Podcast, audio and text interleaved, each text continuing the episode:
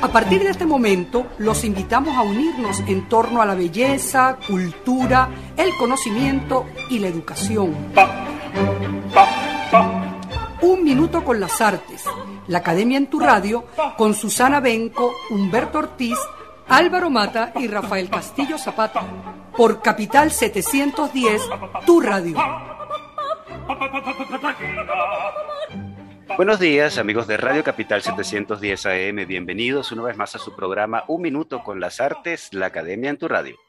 Esta mañana estaremos acompañándoles Nelson Rojas en el control, edición y montaje, Jorge Duque en la producción y coordinación de la estación, Valentina Graciani en la producción del programa y frente al micrófono, Susana Benco, Humberto Ortiz, Rafael Castillo Zapata y Álvaro Mata, todos bajo la dirección de Radamés Pepe Lebrón. Una semana más, muy contentos de estar con nuestra audiencia y una semana más de nuestro encuentro eh, cotidiano semanal con nuestros queridos profes. Bueno, esta es nuestra socialización, como decía Susana, off the record, eh, eh, nuestro momento de encuentro.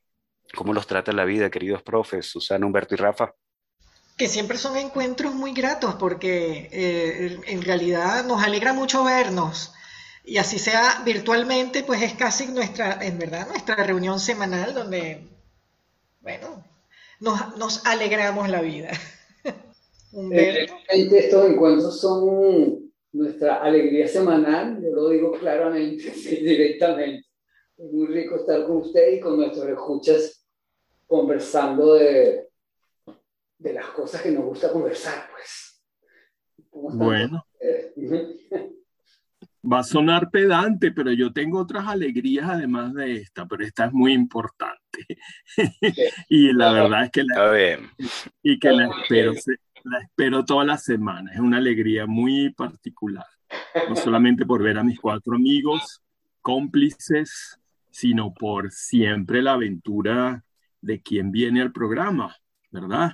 Eh, que siempre es, un, siempre es un enigma, siempre es un misterio, no se sabe qué puede ocurrir en el tú a tú con nuestros eh, invitados, que son siempre de mucha altura y a veces nos da un poco de miedo abordarlos. Y vamos a ver cómo nos va esta mañana con una de esas grandes que, bueno, eh, tiene una trayectoria súper, súper importante y, bueno, Vamos a ver qué ocurre esta mañana en diálogo con ella. Su nombre va a ser revelado en los próximos segundos. Cuánto misterio, Rafa. Esto parece eh, eh, el insólito universo de Porfirio Torres. Mm. María Luz Cárdenas, queridos amigos, nuestra querida amiga María Luz Cárdenas es nuestra invitada en la mañana de hoy, investigadora, curadora y crítico de arte sociólogo con posgrado en filosofía para maseñas. María Luz ha desarrollado una intensa carrera profesional desde 1977, podríamos decir, en los museos venezolanos. Por ejemplo, María Luz fue directora del Departamento de Investigación y Curaduría del Museo de Arte Contemporáneo de Sofía Inver, fue directora de la Galería de Arte Nacional y también directora del Museo de Bellas Artes, por solo nombrar unos cargos en cuanto a los museos nacionales eh, y en el ámbito privado fue presidente de la Asociación Internacional de Críticos de Arte, AICA, capítulo Venezuela, y es miembro del Consejo Consultivo de AICA Internacional. María Luz ha publicado numerosos ensayos sobre arte, teoría y metodología, enfocando sus intereses hacia el estudio de los problemas del arte contemporáneo, arte latinoamericano y metodología de la investigación y la crítica de arte, eh, de alguno de estos temas eh, hablaremos esta mañana. Bienvenida, María Luz Cárdenas, a Un Minuto con las Artes. Qué gusto tenerte. Hola, muchas gracias, muchas gracias por la invitación, sobre todo porque son queridos, apreciados y admirados colegas. Y eh, bueno, aquí estamos para, para responder sus preguntas en lo posible. Gracias. Oye, María Luz, para mí es un placer que estés con nosotros hoy en nuestro programa Un Minuto con las Artes.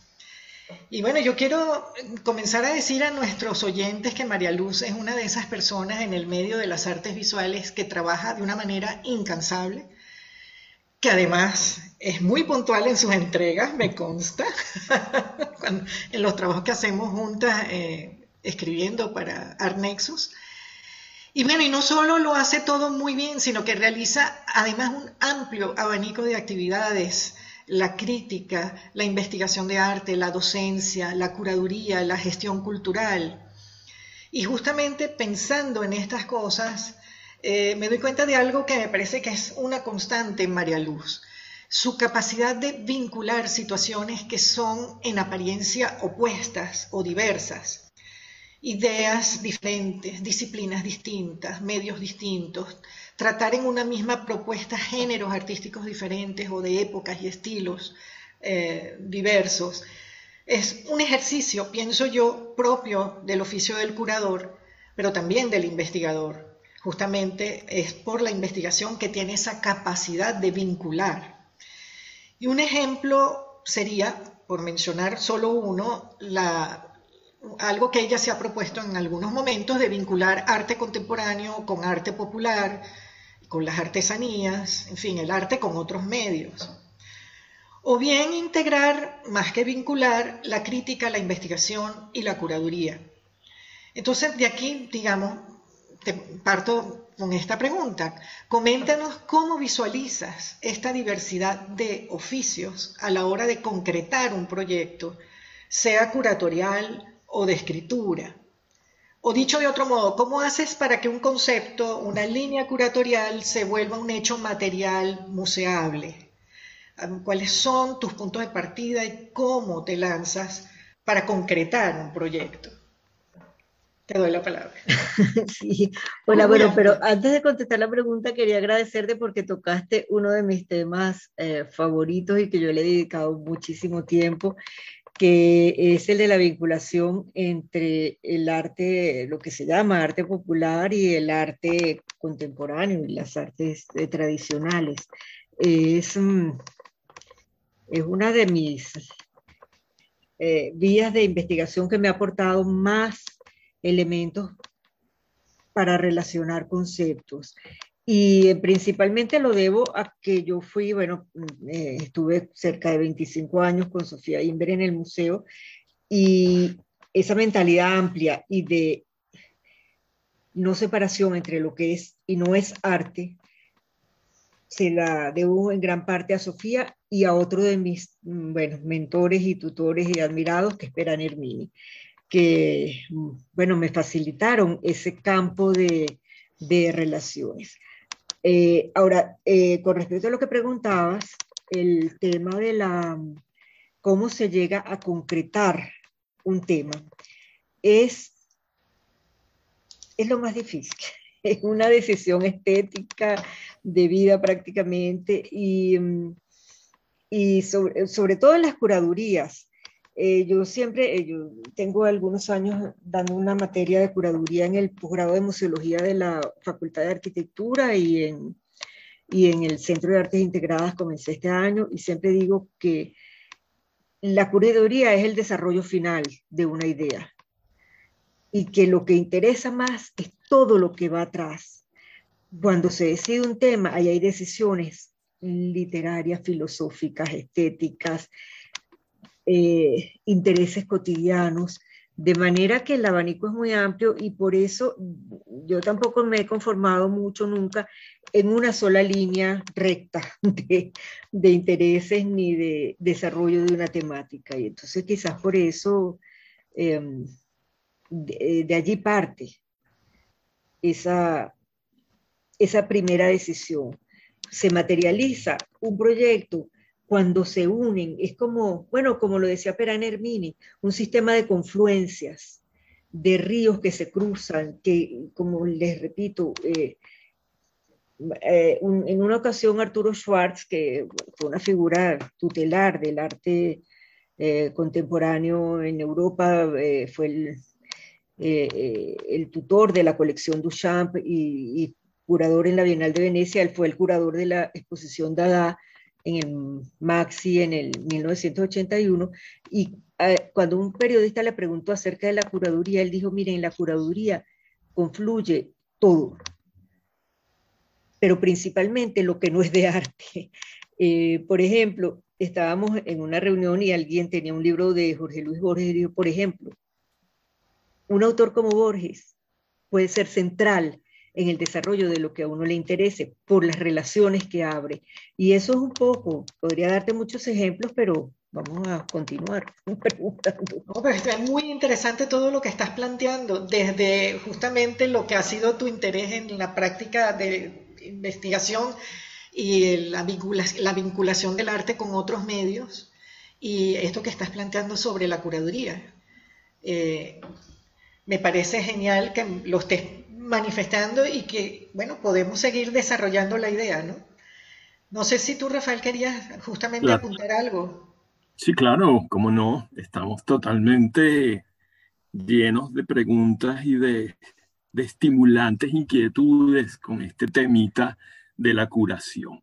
Curar arte. ¿Qué significa eso de curar arte? Tiene que ver con, con enfermería del arte. Eh, bueno, quizás sí, tiene, pero tiene que ver más bien con, eh, como ya lo ha insinuado María Luz, este, con una dirección que a mí me, siempre se me, eh, se me conecta muchísimo con la idea de la dramaturgia. Un curador es también como un dramaturgo, es decir, en el sentido de que trabaja con el espacio, tiene que organizar un espacio a partir de unas ideas. Y María Luz lo ha dicho en muchos encuentros, ha dicho que curar es hacer visible una idea en el espacio. Y eso significa uh, una cantidad de, como ella dice, detrás de todo eso hay toda una trayectoria, una experiencia de vida, no solamente de, de investigación, de historia, de cultura, sino de capacidad de integrar, como decía Susana, ¿no? El investigador es el que logra hacer las conexiones para darle sostén a la propuesta de un artista. Y bueno, el curador es fundamental para la experiencia cine, museográfica y, y yo, lo ligo mucho al espectáculo. una exposición en un museo es un espectáculo, como el, como el director de ópera o, dramaturgo de una ópera que tiene que cuidar eh, la escenografía, tiene que cuidar eh, la coreografía, tiene que la dirección de actores, eh, todo, el coro, la orquesta, todas esas cosas que se llamó en alguna época eh, arte total, ¿verdad? En la época wagneriana, el, curador es como una especie de, herencia de esa idea de que el arte es integración de experiencias, ¿no? Y por eso me parece lógico que María Luz haya hecho integraciones de arte conceptual, arte popular, que haya hecho exposiciones importantísimas sobre nuestros cultores del arte llamado popular, eh, la señora Baroni, por ejemplo, Juan Félix Sánchez. Es decir, ella ha integrado ese mundo también a, la escena que parecía muy elitesca del el museo, ¿verdad? Y creo que ese es uno de sus trabajos más importantes. En su trayectoria histórica, y bueno, en lo que significa la actividad museal, no sé cómo llamarla, o museográfica en Venezuela, ¿verdad? Y eso, por eso es que está aquí, es, la, bueno, la tipa que más sabe, la, persona, la persona que más sabe de curaduría y lo ha dicho en muchas ocasiones, y lo que queremos es que lo comparta con nuestros escuchas. Tú decías que en algún momento que había como tres ámbitos de funcionamiento del trabajo museográfico, que era una la curaduría, otra la crítica y otra la museología. Quizás los escuchas querrían saber un poco eh, estas tres vías que, que, nos puedes decir a propósito de esas tres instancias del acto museográfico.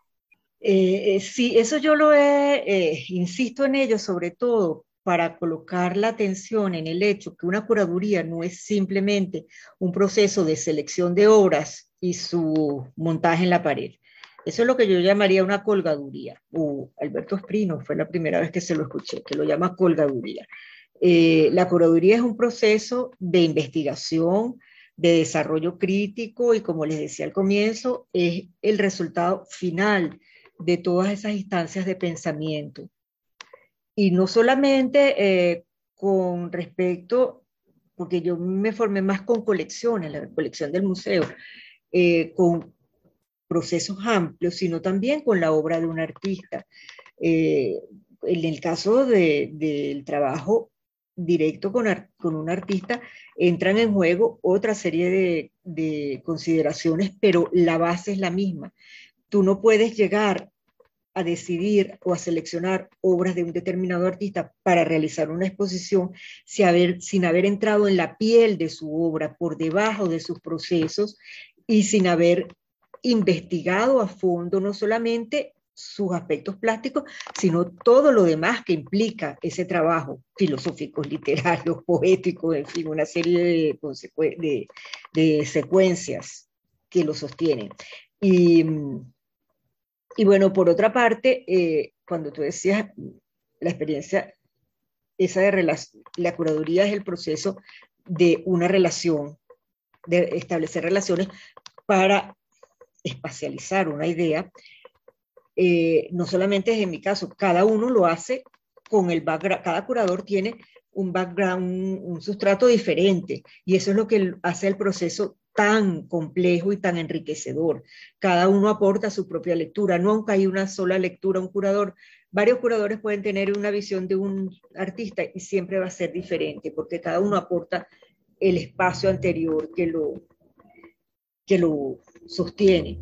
Y y en eso yo, bueno, he insistido mucho. Eh, por otra parte, mi experiencia, básicamente, sí he hecho una serie de curadurías, mencionaste una de las más queridas que fue de Rafaela Baroni, porque en, ese entonces el interés central de esa exposición era ubicar a Rafaela Baroni dentro del campo del arte contemporáneo como una de las creadoras con mayores aportes a la lectura de lo contemporáneo en Venezuela, tanto en su, el desarrollo de sus esculturas, la manera como disloca las imágenes, como en su comprensión del proceso creativo.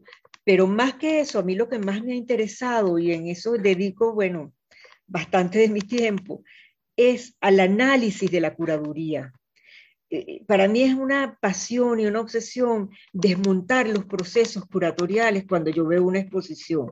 Y aquí en Venezuela tenemos una trayectoria de curadurías notable y es algo que yo estoy desarrollando desde los años 90 aproximadamente, mediados de los 90 que me dedicaba a desmontar cuando este, las experiencias de Luis Enrique Perojoramas con confrontaciones y analogías en la Galería de Arte Nacional, la invención de la de la continuidad con Ariel Jiménez y Luis Enrique, el trabajo de María Elena Ramos con las intervenciones en el espacio en el Museo de Bellas Artes, que fueron puntualizaciones notables del desarrollo del pensar curatorial y del pensar en el espacio, que comprendían aspectos históricos, estéticos, poéticos. Y, y bueno, yo creo que dedico más tiempo, y ahora es más difícil también hacer grandes procesos de curaduría, pero pero eh, más tiempo lo dedico a ese análisis y siempre, bueno, con la idea, de, la he tenido y creo que este año por fin se va a materializar, de publicar un libro sobre el análisis de la, de la curaduría y especialmente en Venezuela, que tenemos ejemplos verdaderamente considerables. Entonces, bueno. Genial, genial esa proposición. Podríamos decir entonces que tú más que curadora te consideras una teórica de la curaduría. Más o menos, aunque adoro hacer exposiciones, es algo que uno tiene como en la sangre, ya en el ADN, pero, pero me encanta sobre todo analizar las exposiciones y desmontar los procesos de decisión que llevaron a una determinada muestra o un determinado concepto. Correcto. Eso me, me recuerda un poco cómo un crítico literario lee un libro, por ejemplo. También un, uno cuando lee un poemario, por ejemplo, trata de, de sacar a la superficie la estructura interna o la lógica del poemario, cómo por qué está compuesto como está. Y eso me parece súper atractivo en, en, el caso de, de, tu trabajo, porque a mí me encantaría, por ejemplo, entender qué estaba debajo de la exposición, qué sé yo, de, de la señora Tauber Art ahorita en Nueva York, que, que, que, que, se jugó allí para que se mostraran esas piezas y no otras. Esa investigación me parece riquísima. Es como investigar en literatura por qué Balzac escribió Papagorió como lo escribió o otras cosas por el estilo. O sea, me parece eh, eh, realmente entiendo que estés apasionada por ese aspecto de, de tu trabajo, porque probablemente a mí me, interesaría mucho hacer algo parecido con arte también, explorando qué hacen. Si alguna vez necesitas ayuda, yo te puedo ayudar. es decir, para, para aprender contigo, para aprender contigo. Bueno, creo que no queda casi tiempo ya para esta primera parte de la entrevista. Vamos a escuchar ahora nuestra habitual um, eh, eh, ¿cómo se llama? Nuestra um, canción o música, lo que Ya, sencillamente nuestra canción. Para, refrescar, para, un poco la cosa, ya que aquí se pone denso con estos teóricos duros que invitamos a este programa. Y luego, bueno, la promoción de la radio, porque si no, la radio no se sostiene. Y luego venimos para seguir conversando con esta teórica de la curaduría.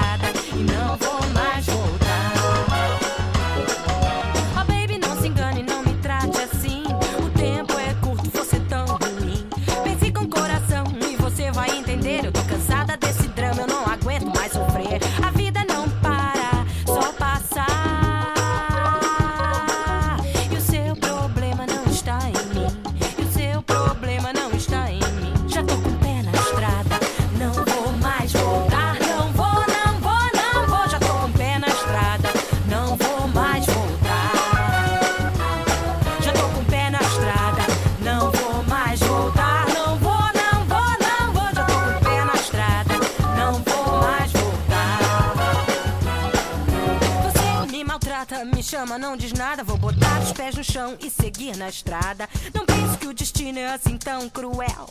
Na vida, cada um representa seu papel. Não perca seu tempo nessa confusão. Eu vou fazer as minhas malas e seguir com decisão. Já tô com o pé na estrada e não vou mais voltar. Não vou, não vou, não vou. Já tô com o pé na estrada.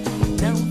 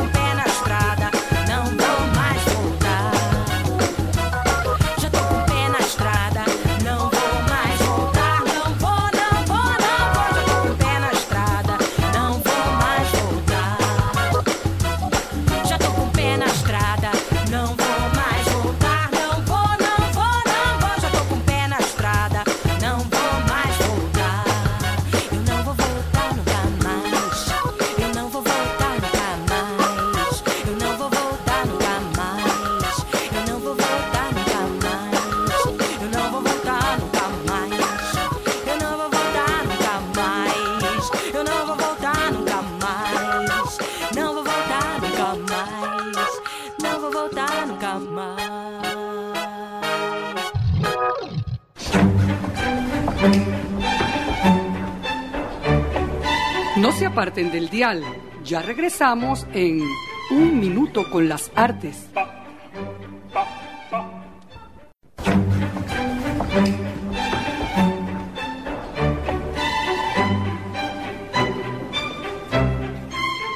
Regresamos, amigos oyentes, después de haber escuchado nuestro tema musical de la mañana de hoy, Hit the Road Jack, Pena Estrada, eh, con una versión de Mo Horizons. Y bueno, después escuchamos los compromisos comerciales de la emisora, como dice Rafa, para poder sostener la emisora.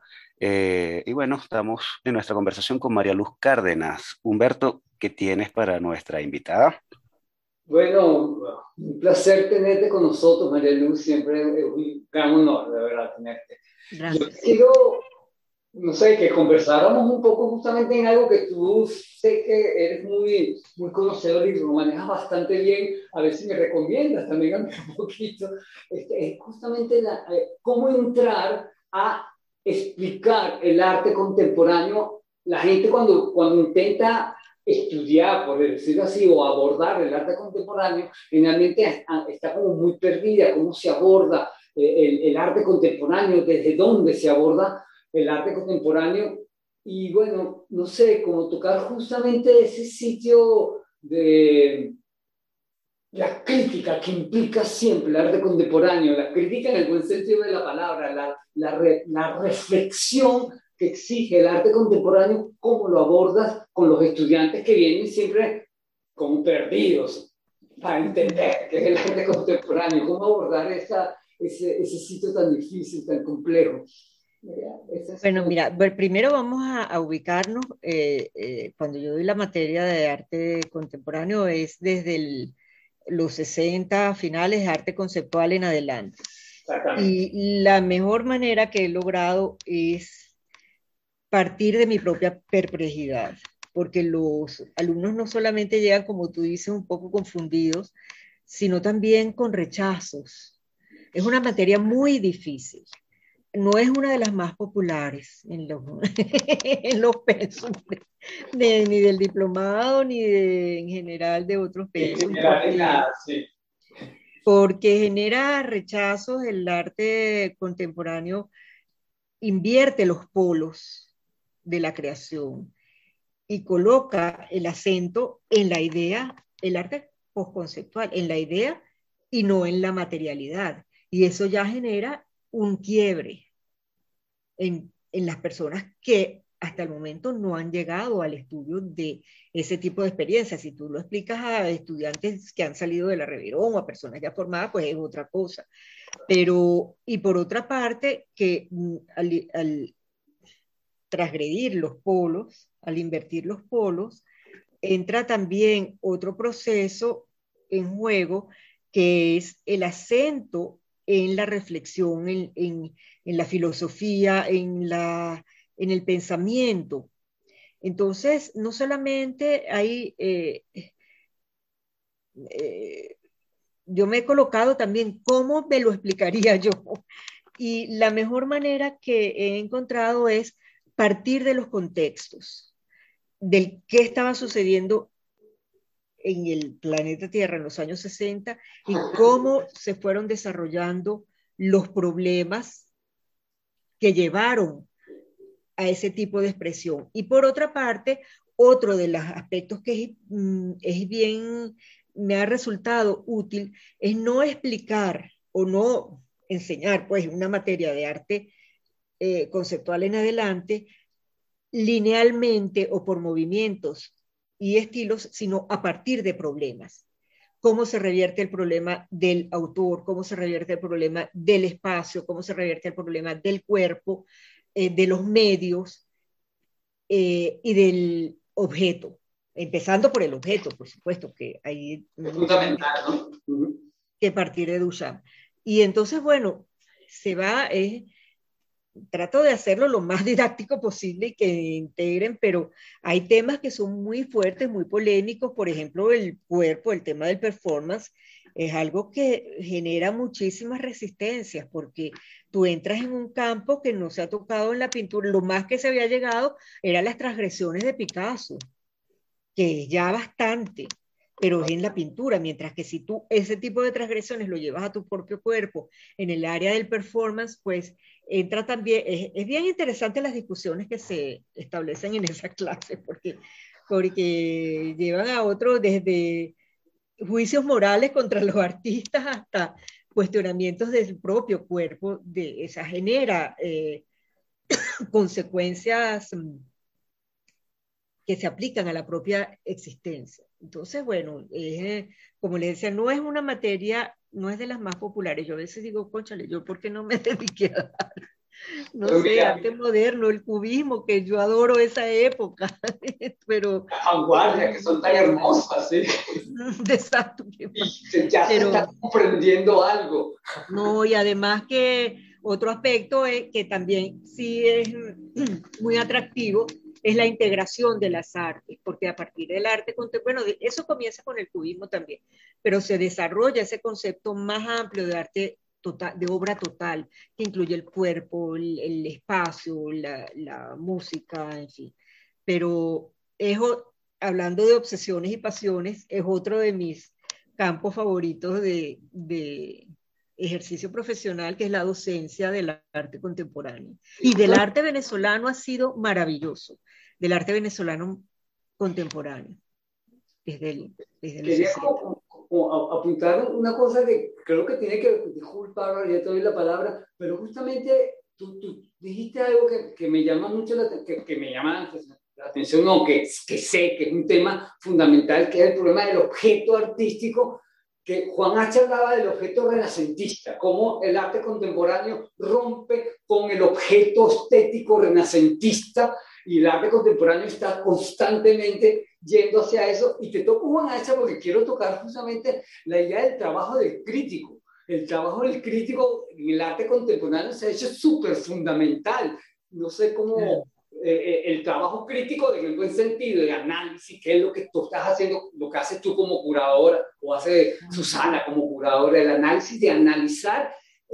Juan H. hablaba del enlace, el crítico es el enlace entre el artista y lo social, ese, ese enlace, ¿no? Entonces, no sé, como, como comentar un poco eso, el enlace de lo artístico y lo social, ese punto de enlace que forma parte justamente de la experiencia estética de una cultura.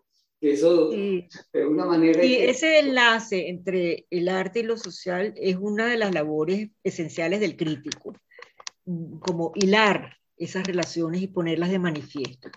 Porque el artista, si bien, eso te lo quería eh, aclarar, el crítico, realmente yo siempre he colocado la labor del crítico de arte como una labor posterior, muy enriquecedora, este, sin duda, pero que parte siempre de la creación artística. Sin los artistas no habría crítica de arte y lo donde se manifiesta con una mayor fuerza el ejercicio de la crítica es en los grandes artistas, en los grandes maestros. Tú hablabas del cambio de la noción de objeto. Bueno, sin Duchamp no estaríamos hablando en este momento.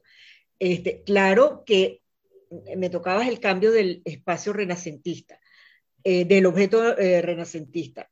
Eh, la diferencia es que con el arte conceptual no hay objeto es la sustitución del objeto por la idea. Recordemos La silla y tres sillas, que es la obra que inicia estos procesos de, de Joseph pues él sustituye la silla por la definición del diccionario, eh, eh, de silla en el diccionario Webster. Es decir, allí ese es el, ese es el planteamiento que genera más polémica y más interesante también de estudiar, porque no solamente se queda allí eh, se debe quedar allí, no es una sustitución, porque los grandes artistas de, de eh, no se quedan en ese punto nada más, sino que son capaces de desarrollar una obra con materialidad desde una perspectiva ampliamente eh, intelectual, dando privilegio a la idea. Los envoltorios de Cristo, por ejemplo. Sí, exacto. Bueno, hay otros conceptos allí que son el, es el espacio, sí. No, bueno, aprovechando de, de, seguir con lo de la crítica, por ahí va justamente mi pregunta, reflexionar eh, acerca de esto, porque María Luz Cárdenas ha sido uno de nuestros críticos de arte más tenaces y más persistentes, y ella es una conocedora súper autorizada de la materia, y por ello a mí me gustaría que habláramos acerca de la crítica de arte en nuestro país. ¿Existe, María Luz, la crítica de arte en Venezuela? ¿Cuál es su estado entre nosotros? ¿Vivió tiempos mejores, goza de buena salud. ¿Cómo ves el asunto? Claro, a mí, bueno, no es que no me gusta hacer eh, diagnósticos, sobre todo en una época como la que estamos viviendo, porque es mm, excesivamente difícil. Pero eh, justamente como este año se cumplen 50 años de la creación de la Asociación de Críticos de Arte e Internacional, Inter, AICA Venezuela, Asociación Internacional de Críticos de Arte, capítulo Venezuela, este, me ha tocado eh, comenzar a estudiar desde hace 50 años cuál era la situación de la crítica para establecer qué ha sucedido.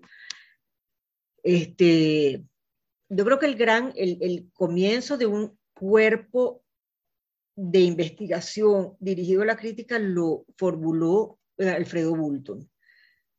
Dio los parámetros históricos y de investigación y las bases metodológicas para eh, comprender lo que en ese momento era el arte contemporáneo, eran sus, eh, si bien anteriormente había otras posturas críticas, había crítica de arte en el sentido amplio, pero es el primero que recoge lo que señalaba Humberto, la importancia del contexto de lo que está sucediendo con lo que está eh, relacionando, lo que están relacionando los artistas.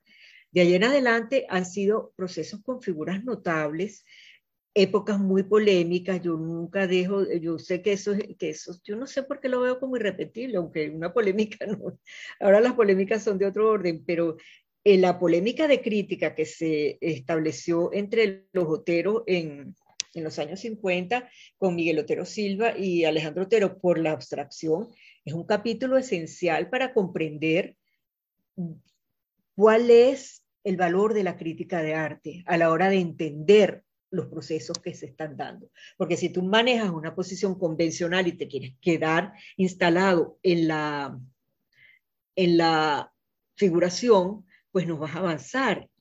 La posición de Alejandro, si bien eh, utilizaban términos muy, a veces eh, insultantes, fuertes entre ambos, eh, era integrar otra visión del mundo para comprender lo que estaba sucediendo en la creación.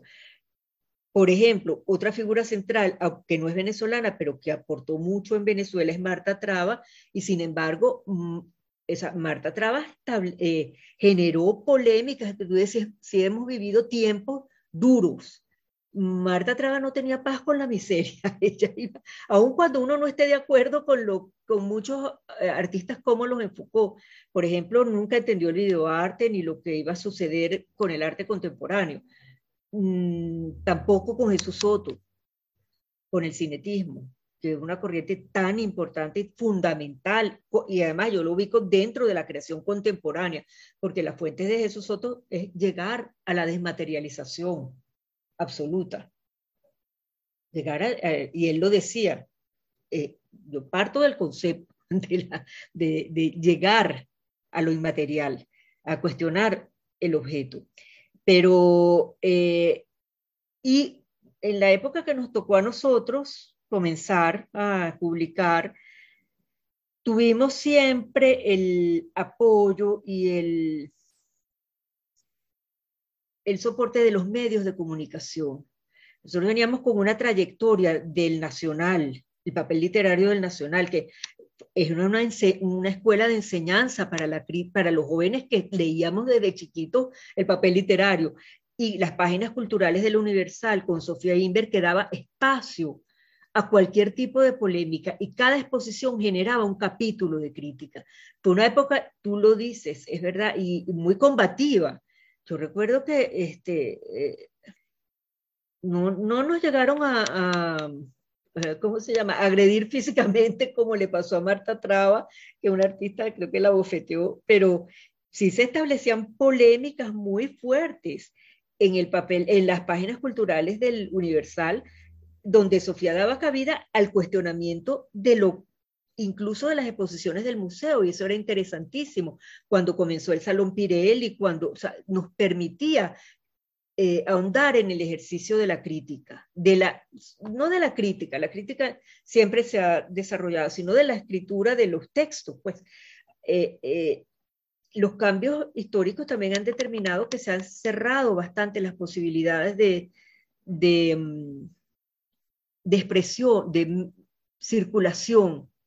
Si bien las, las, redes sociales lo permiten, pero está muy diluido, muy líquido lo que puede suceder. O sea, yo no puedo tener, bueno, yo podría tener y escribir, pero ese campo establecido se ha diluido porque no hay medios, sobre todo acá en Venezuela, y porque lo, para mí la crítica se ha desplazado también. Hace, eh, eh, es una pregunta que se nos ha hecho muchísimas veces, que es, ¿por qué no, eh, que se confunde el ejercicio de la crítica con hablar mal de las exposiciones. ¿Qué te digo?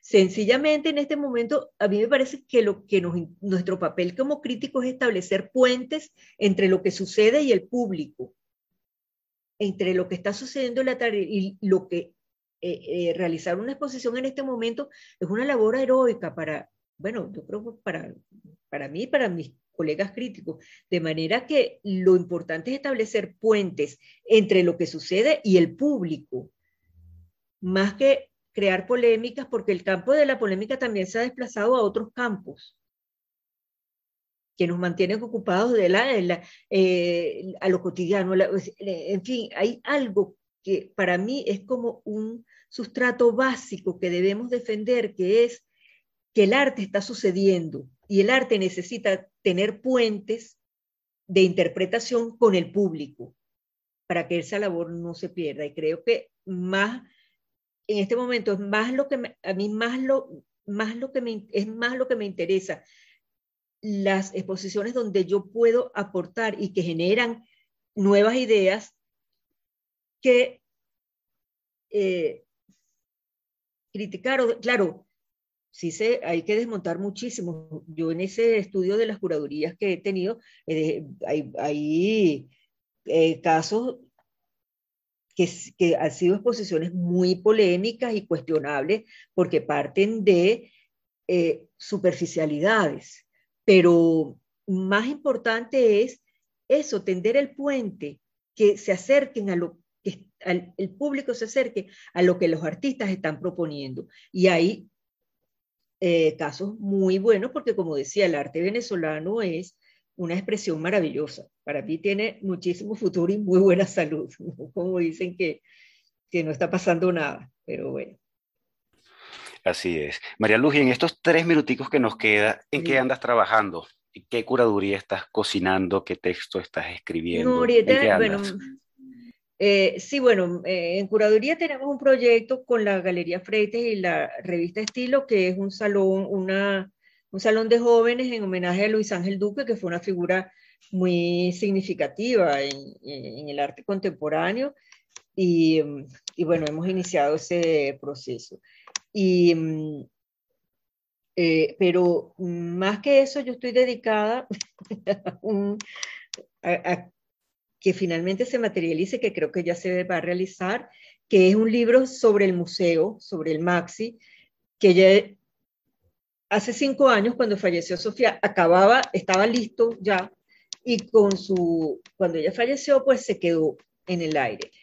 Eh, la Universidad Católica lo retomó y parece que se va a publicar, es un ensayo. Hoy, se, hoy salió un resumen del primer capítulo en la revista Entil Online, justamente, y bueno, para mí lo importante es que eso se suceda porque es como la historia del museo desde adentro. y hay otra, mm, otra publicación también en la que estoy trabajando, que curiosamente las dos se dieron este año, que se llama, eh, son 12 ensayos sobre la curaduría, sobre el ejercicio curatorial, que es una publicación de 12 reflexiones sobre el ejercicio curatorial desde su fuente metodológica hasta el análisis de exposiciones. Eh, yo creo que la pandemia ah, nos ha llevado a que uno se encierra más en su casa y me ha vuelto a mis raíces de investigadora, de escribir, de, eh, sí, sí. Bueno, qué buena noticia, María Luz. ¿sí? Serás, serás, invitada de nuevo cuando aparezcan esos libros. bueno, esperemos que ya por lo menos hay uno que ya está entregado, pero queremos tener un ejemplar de cada Así uno. Es. Oye, pero me parece fantástica las dos noticias. Eh, oyéndote, no sé que no estamos cerrando el programa, pero eh, yo recuerdo mucho las clases de Miguel Arroyo de apreciación plástica. Cuando me, me, toca dar apreciación, yo tengo que recordar siempre a Miguel, pero Miguel decía que él llegaba hasta los años 60. Ya después de los años 60 la situación es otra y no se podía analizar de acuerdo a los parámetros que él nos proponía.